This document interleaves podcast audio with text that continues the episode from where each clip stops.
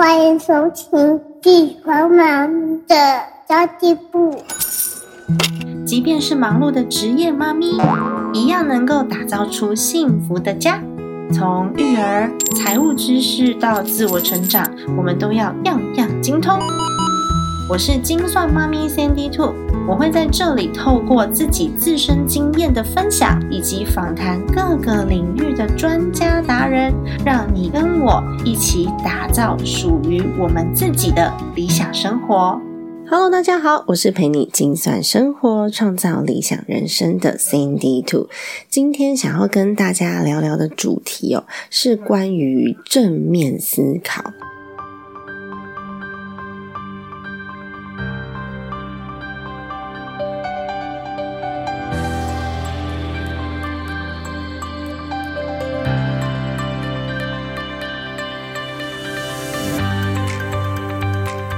为其实现在正面思考或是正向思维这种书籍呢，在市面上非常非常非常的多，仿佛好像我不正面思考就不是一件光荣的事情一样哦。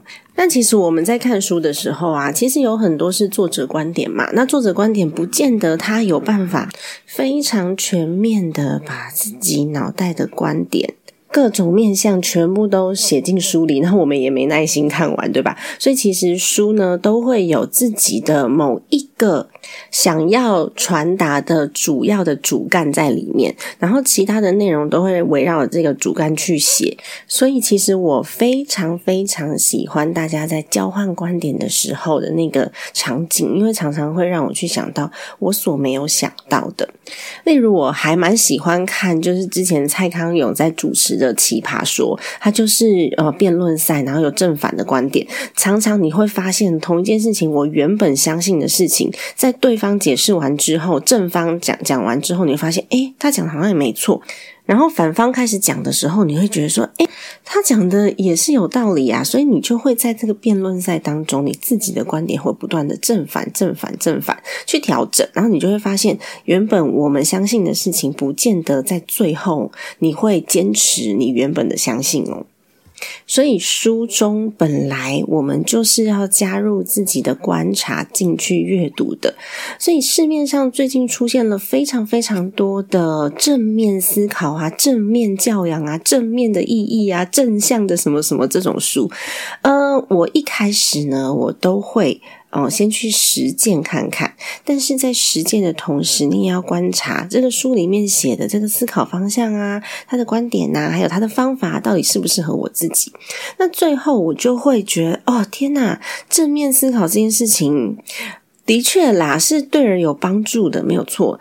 但是呢，过度强调正面思考的时候，让我觉得我察觉到，这已经是好几年前的事情了。我察觉到。我的情绪是错误的，是罪恶的。我只要不开心，就是不应该。所以你会有一段时间是很讨厌负面的自己的。你会觉得啊，我怎么这样啊？我明明知道应该要正面思考，为什么我还是这样想？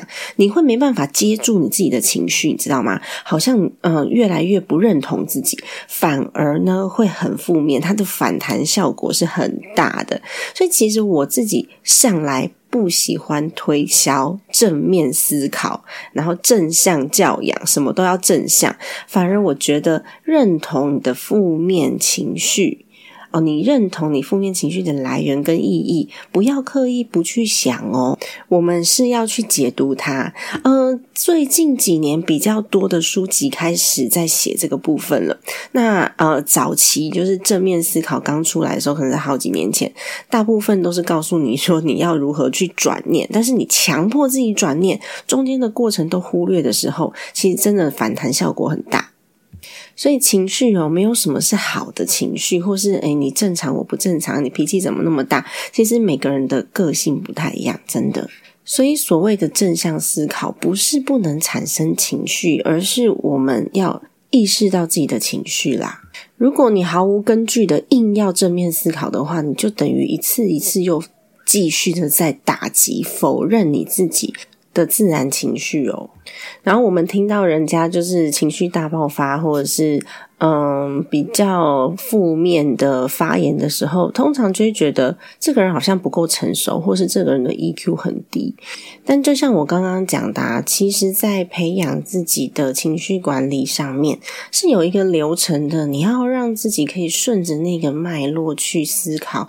因为其实每一个不好的行为或是不好的情绪背后，都有一定对那个人，就是对那个生气的人，或是那个做坏事的人，一定有一个对他好的理由，他才会去做。例如，嗯。抢银行好了，好的理由可能是他可以得到钱。然后像之前那个捷运杀人事件的郑杰嘛，他其实他自己也觉得他是被害人哦，因为他从小好像就被同学排挤，然后常常会被否认，所以他觉得他自己在这个社会上的地位是被疏离，是没有希望的，没有人去爱他的，所以他想要干一件大事。得到关注，那得到关注这件事，有可能就是对他的好处。不知道你有发现，身边应该会有一大票的朋友是很喜欢抱怨公司、抱怨家庭、抱怨上司，然后抱怨他现在身边的一切，好像他就是那个世界上最不幸的人一样。我们常常就会说啊，你就不要这样想啊，反正人生嘛，你如果一直这么负面思维的话，是不是人生都不要过了？没错，你讲都没错，这些话我也通通都对我负面的朋友讲过。但是我后来发现，嗯，也许他们还是需要一些负面的情绪抒发，才能够用正面的态度来面对这个社会。那，呃，有可能他们抒发的背后也是有原因，或是想要得到的好处的。例如说，诶，如果抒发完之后，我要是没讲，可能会情绪崩溃。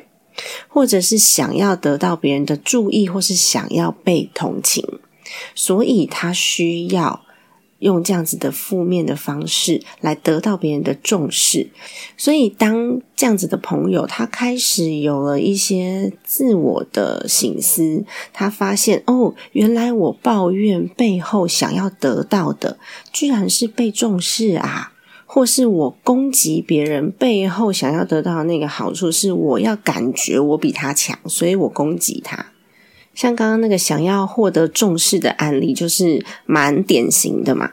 我们其实在那边抱怨呐，在那边碎碎念呐，只是一个方式而已，是想要被别人重视，或是获得成就感。但如果你想要被别人重视，或是想要获得成就感的话，用抱怨这个方法，其实它是没有办法达到你想要最终结果的。这时候，我们就可以去影响朋友，就是如果你想要达到被重视的最终结果的话，我们可以用其他的方式做，因为抱怨无效嘛。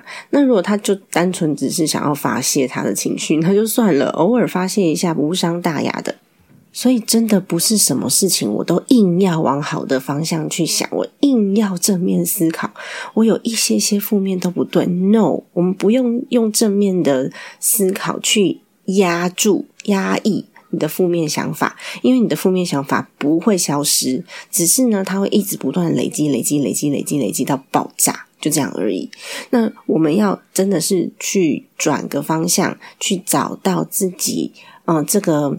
负面思考背后想要得到什么，然后我们在就得到什么的这一项你想要得到的东西，我们去找到真正可以获得的方法。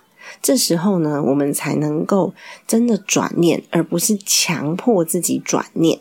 那么，因为呢，就是正面思考的书籍真的好多好多。最近我就看到了一本书，完全被它的书名所吸引，因为呢，他在讲的是。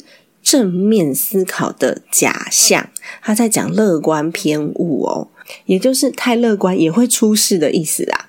那这本书的作者呢是塔利沙罗特，他是一个心理学家，也是一个神经科学家。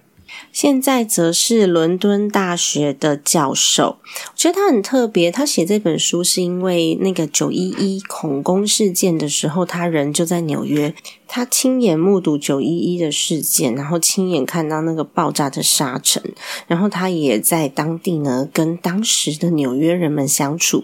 他发现，呃，这个事件呢，严重影响到了大脑判读，然后还有神经系统这部分呢，去影响到纽约人的记忆。因此呢，这个题目就成了塔利日后呢深入研究的议题，让他成为了心理学以及神经科学的博士。最后，则是在伦敦大学认知神经科学系的教授。这本书真的蛮特别的，让我们从另一个角度去观察一下自己乐观的特质。作者在这本书里面非常非常大量的去举例乐观偏误的一些案例。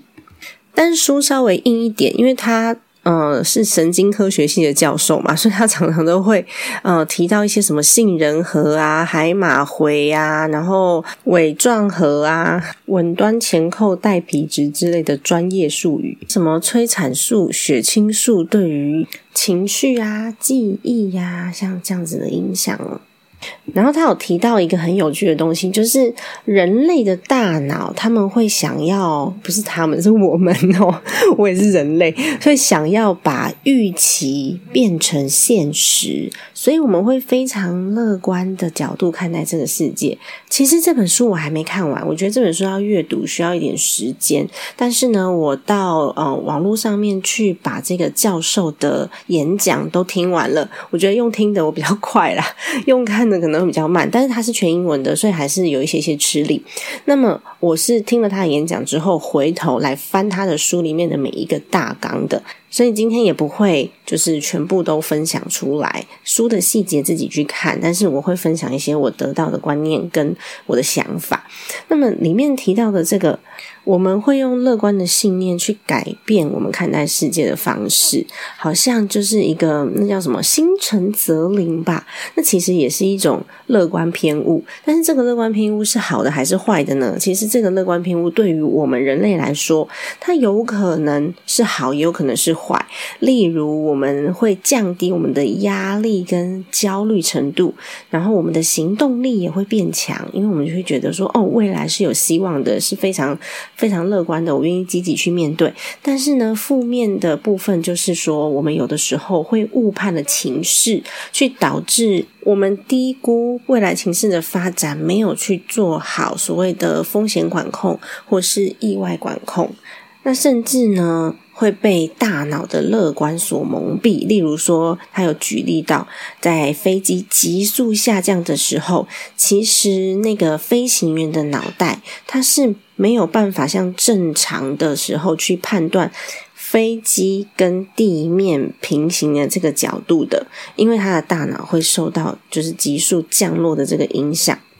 因为人类是靠内耳当中的一些液体。随着我们的动作流动来判断我们的平衡感跟方向状态嘛，但是呢，作者这边有提到，就对于一个急速往下坠的这个飞机的时候，其实这个平衡系统开始错乱了，所以飞行员他会以为他自己是跟地面平行的，他会很乐观的觉得哦没问题，这样 OK 了，但其实不是，他其实可能是头是往下的，然后就会造成一个偏误的危险。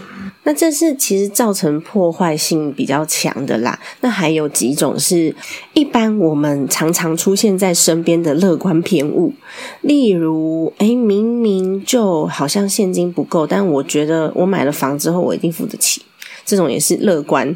然后我明明知道呢，现在股票市场动荡很危险，但我觉得我投资一定会赚钱，这也是很乐观，有没有？还有明明知道。吃炸物会对身体不好，会心血管疾病堵塞血管。然后我还是觉得那个堵塞血管的人一定不是我，一定是别人。即便研究数据告诉你说，哦，高达百分之四十，你还会，你还是觉得说，啊，那那我是不是百分之六十，对不对？还有抽烟也是啊，抽烟会得肺癌，会对肺造成影响。但是呢，大部分抽烟的人就会觉得啊，那都是别人呐，我不可能呐，不会是我啦。这就是乐观偏误。即便数据告诉你这么高的几率，你还是不愿意相信。你有可能会遇到。那其中呢，有一次的演讲主题，那个那个是在 TED 上面的演讲，他就有举例到一个大家都有的乐观偏误，就是结婚。就所有的人结婚当下都不觉得自己会离婚，但是在欧美。的离婚率大概是百分之四十左右。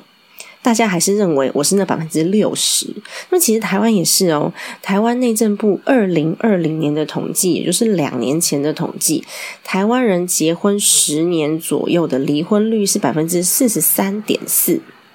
哎，其实还蛮高的，也四十三点四。二零二一年八月有一个数字，我那时候看到的时候蛮吃惊的，因为我要做 podcast 去查一下资料嘛。二零二一年的八月，总共有四千两百七十三对人新人结婚，但是呢，离婚也是四千一百一十五对离婚。哇塞，这将近是一比一耶！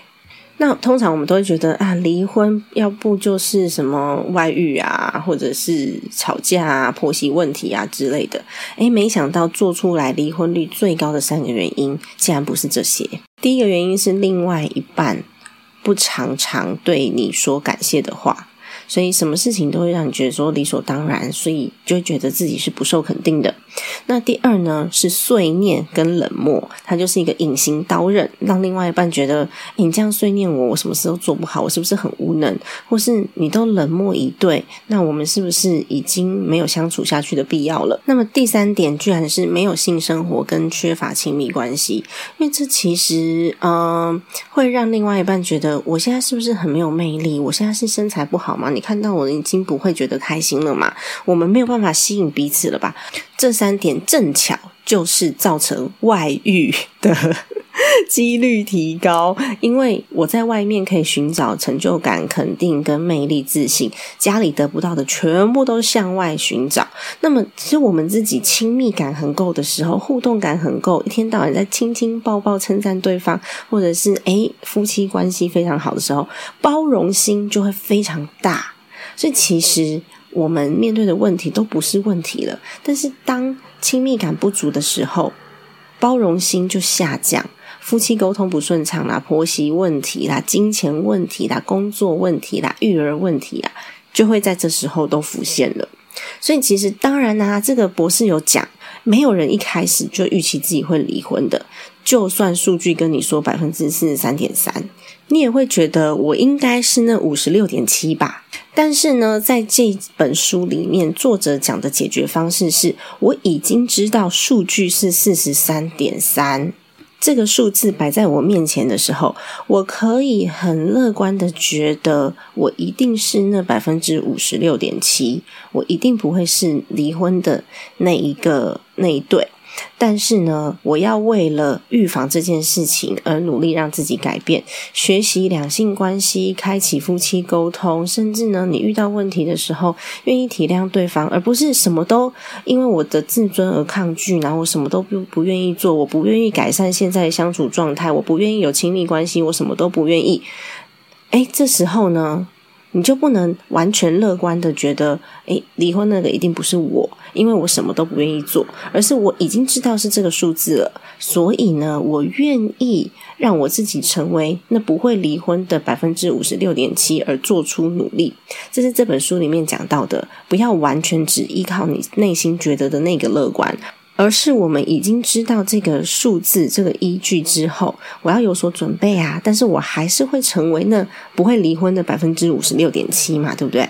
甚至不会离婚，不代表你在婚姻当中幸福哦。有些人是一辈子不会离婚，但他一辈子就是相敬如宾的哦，已经每天都在做好离婚准备，或是摆烂的。进广告喽，我们待会就回来。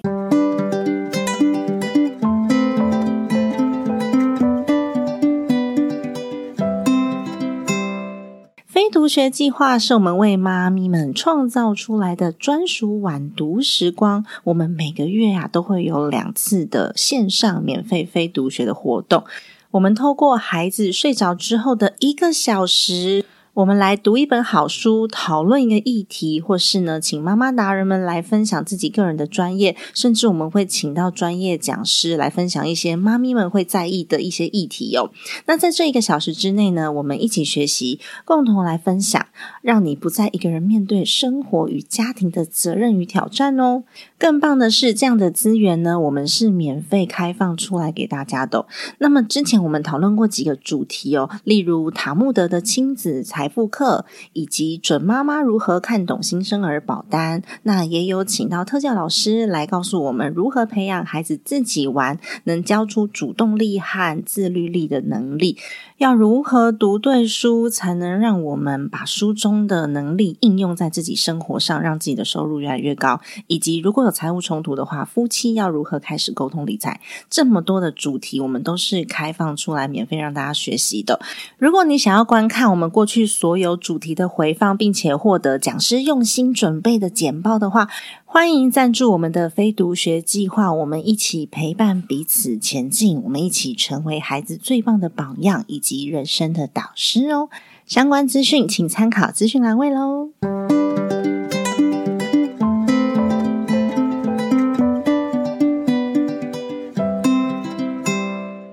投资也是哦，投资跟理财也是哦。我明明知道股市有风险，但是我要去知道事实，这些风险是什么。然后我们为了去规避这些风险，做好我们自己的财务准备，而不是呢？我觉得那个风险一定不会是我，我一定会是成功的那一个，就是完全依靠自己的乐观，然后不去做准备，不是这种。但是我们依旧要相信明天会更好，这样子我们过生活才会太痛苦，对吧？那么塔利夏洛特博士呢，他也有讲到一个金字塔的概念。你觉得你自己的工作能力有超过身边百分之五十 percent 以上的人吗？还是呢？你的工作能力呢是赢过百分之七十五趴以上的人的？也就是说，你觉得你的工作能力、你的情绪控管能力、你的沟通能力、你的长相、你的直觉判断力，你都比身边百分之五十以上的人强吗？诶，大部分的人在这时候会举手，因为百分之五十感觉好像应该蛮简单的，对吧？那你觉得你比百分之七十五的人强吗？就是你可能是前百分之二十五好了，跟身边的人比哦，不是跟什么呃。什么什么全世界精英不是这种，跟身边的人比，你应该你你的判断力、你的工作能力、你的这些所有的掌握度，你觉得是前百分之二十五的人举手？那这时候真的蛮多的人会这时候举手哦，因为我觉得，嗯，我应该不至于落到太后面吧。但是博士有讲到，如果我们真的像自己以为的这么优秀，我的工作能力、我的情绪控管能力、我下的判断、我的长相、我的什么什么一切，都在我身边的人之上，甚至呢，我跟身边的人都一样，五十五十啊，就是我们都一样的话，那为什么我们没有过得比较好？如果我们真的以为我们以为的这么优秀？我们的判断，我们做出来的事情，我们做出来的决策都是正确的，都比身边的人稍微好一点点就好了。相信比你身边的人，或是比你的另外一半做出来的决策都还优秀这么一点点好了。诶，那理论上来说，我们应该就是那个被升职加薪，然后家庭幸福、婚姻美满、财务安全。的那个人，因为我比我身边百分之五十 percent 以上的人都要好嘛，对吧？但是为什么我还是这个不满，那个不满，然后这个世界充满抱怨，到底是为什么呢？所以其实这本书啊，也常常在讲哦，正面思考，但是理性的分析。我们相信自己的乐观，但是我们也理性分析客观条件，不要被问题解决了。我们有机会可以靠自己的那个现实考量去解决问题。所以不要以为什么事情都会莫名其妙的 magic 就这样达成了，未来很美好。我什么都不做就如此的美好，莫名其妙的。就一切就变好了，其实很难，因为你会发现，诶，做着做着，一天、两天、三天、四天，就这样过去了。那你觉得未来会更好，但其实就只是时间过了而已，情况并没有好转哦。那书中也有提到一个叫做自我应验预言，也就是呢，呃，所谓的这些什么。感恩的力量啊，宇宙的力量啊，会把你往前推，然后让你得到最终的那个美好的结果。但是，其实所有的事情都是我们自己人为的行为跟看法去决定的哦。所以，如果我们相信未来会更好，我们就要提升那个未来会更好变成真的的几率，而不是坐着等而已。我们相信我们的婚姻关系会变好，我就要做一些事情去提升婚姻关系变好的那个几率。我认为将来我比较不可能会生病，我是那个幸运的会健康到老的那一群，我们就必须做一些事情去提升健康到老这件事情发生的几率。那作者也有提到相对性，我觉得相对性也蛮有趣的，就是很多人会觉得。只要别人的遭遇都很糟糕，那我就比较好。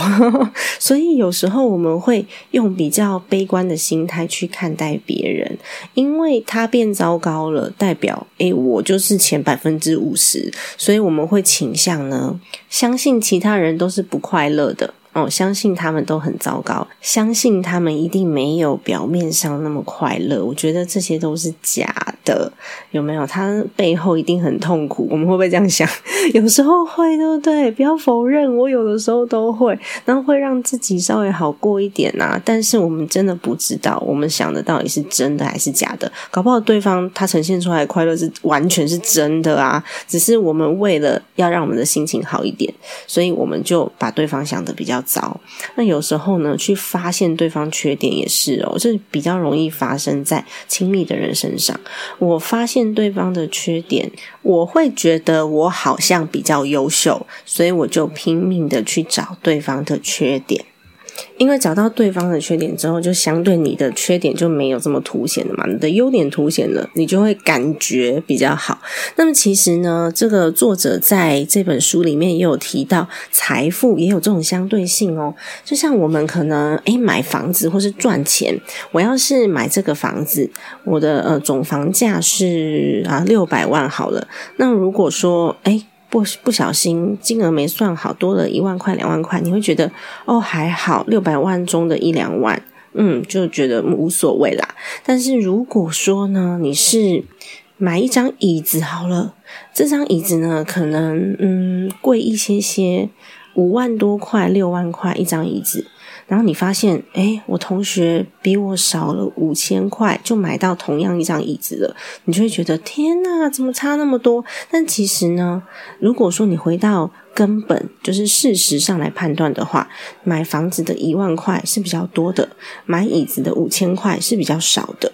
但是我们认知上不是这样，所以书中其实有提到，高收入没有办法显著的提升生活的满意度。高收入组的幸福程度的确比低收入组还高出两倍，但是中等收入跟高收入组之间，也就是一般民众跟高收入之间的这个幸福程度，其实差不多的。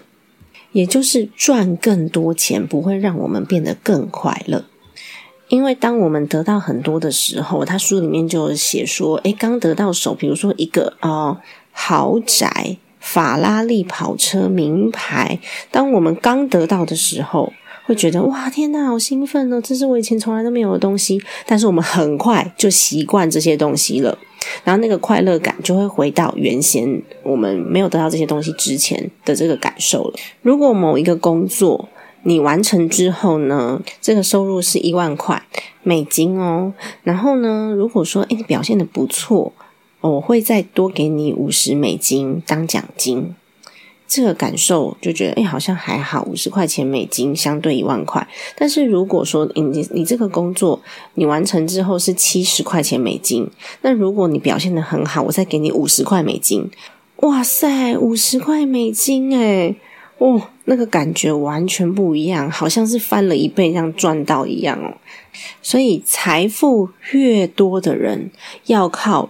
越高的增长幅度，财富的增长幅度要越高，才有可能得到同样的满足感。所以其实呢，不见得钱越多我们会越满足，因为人的大脑就不是这样子发展的。所以我们在去追求的时候，我们就要知道自己追求的到底是什么，哪些东西可以给我们带来快乐？赚更更多钱可以快乐吗？运动可以快乐吗？出去玩可以快乐吗？在英国市场调查的这个研究里面，总共调查了两千多个人，发现呢，人们认为最能够提升幸福。的五件事情。第一件事有更多时间陪家人，第二件事收入是目前的两倍。所以你知道，收入越高的人达到两倍，就可能会越难，对吧？第三是身体更健康，第四是有更多的时间跟朋友相处，第五是有更多的时间旅行。那么当然会因为年龄的不同哦，所以我们有可能这个排序会不同。例如年轻人可能就觉得，诶，身体健康好像还好，但是老年人会觉得，哦，身体健康真的好重要哦，他会排序很前面。这本书有更多更多有趣的地方。可以让我们去发掘，就是如果你有时间的话，一张一张念完，蛮好玩的。他还有写到说，其实人是愿意付钱去买希望的，就是期盼跟希望比你实质上得到那样东西的这个满足跟幸福感还要丰富。那么我在等待的同时，我就觉得天呐，每天都有期盼，是很开心的。还有未知比困难更让人恐惧。它里面举的案例呢，是就是做根管治疗。如果今天你去。医院看医生，然后那医生告诉你说：“哎，你这颗牙齿可能需要做根管治疗哦。”你会选择现在立刻做，还是三天后再回来？我如果说不跟钱没有关系的话，因为台湾做根管治疗其实没有那么贵，啊，美国做根管治疗很贵。那大部分的人可能就会选择说：“啊，来都来了，反正呢，嗯，就一次完成吧，来吧，就这种感觉。”然后还想要跟大家最后分享一点，是你主动吃苦的苦不苦这件事呢？书里面也有写。那我之前在我前几集的 podcast 里面也有提到，我那时候好像说，如果我们不吃主动的苦，将来就要吃很多被动的苦。但是主动的苦不见得那么苦，被动的苦是你被迫吃苦就会很苦。天哪，好像绕口令对吧？你主动付出，主动贡献。或者是你主动想要吃那个难吃的食物，你可能会觉得说：“哦天哪，这东西怎么那么难吃啊？这也太 amazing 了吧！我要叫我的朋友通过来吃吃看。”这就是你吃主动的苦嘛。那如果是 被动的，也就是说呢，你如果呃长期没有在运动，哎，我其实就是讲到我自己了，所以我已经开始在找瑜伽、有氧跟游泳课了，好吗？我要开始培养我这个好习惯，吃主动的苦。因为其实为什么我不吃这个苦，是因为要流汗呐，身体又会酸呐，所以。这个其实对我来说是一件痛苦的事情嘛。那我现在不主动吃这个苦的话，我将来可能就会面临到要打针，然后血管堵塞，然后要卧床之类的被动的苦。那当我们是主动选择的时候，我们大脑里面的评分就会改变，因为那是我自己选的那件事情，在我心中的价值感就会变高。那如果说是被逼的这件事情，在我心中的价值感就会降低。这也就是为什么，有很多的呃工作者应该都有这样子的一个困扰。比如主管跟你说：“哎，我们现在要做一个行销专案，你帮我找那个摄影公司好了。”那你就找了 A、B、C 三个摄影公司，然后也评估了各个选项之类的。突然间，主管说：“哎。”我觉得 D 比较好，那个 D 是我朋友。那即便评比 A、B、C、D 通通下去评评比，还是你选的那几个比较好。那这时候呢，主管也有可能会给他自己找来的这个厂商的评分比较高，因为那个是他选的，在他的心中的价值分量会有一点点不一样，就那个评分的重量砝码的标准不同。整本书很科学，但是我真的跳过了不少科学的部分，然后我用我自己的话来重新解释，也许跟作者想要传达的初衷是有一点出入的，但是其实看每一本书都一样，每个人解答的方式都会不一样，每个人解读的观点都会不同，所以也蛮鼓励你去看一下这本书的。相对呢，我们也提升了自己的思考能力，就像我刚刚讲的嘛，嗯，人们都会比较相信自己所选的。我所选的观点也是一个所选哦。不管我们深信乐观还是悲观，我们多么的相信明天会更好，我们多么的相信自己就是那个天选之人，所有的灾难都不会在自己身上发生。但是呢，如果说有客观的数据支持的时候，比如说疾病的感染率啊、失业率啊、离婚率啊、投入股市的这个风险值啊，我们还是要稍微。用这些客观条件去做出对自己相对有利的计划啦，否则呢，你的乐观就只是毫无根据的乐观。真正的乐观是因为我相信，因为我现在正在实践的路上。今天的内容就先到这边结束啦。这本书呢是由金周刊出版的《正面思考的假象》，然后提供给大家做参考喽。如果你喜欢这期节目，请你帮我按下一个五星好评，分享给你身边的朋友。家庭理财就是为了让生活无虞，分享这期节目，让更多的朋友透过空中打造属于自己幸福的家。我们下一集再见，拜拜。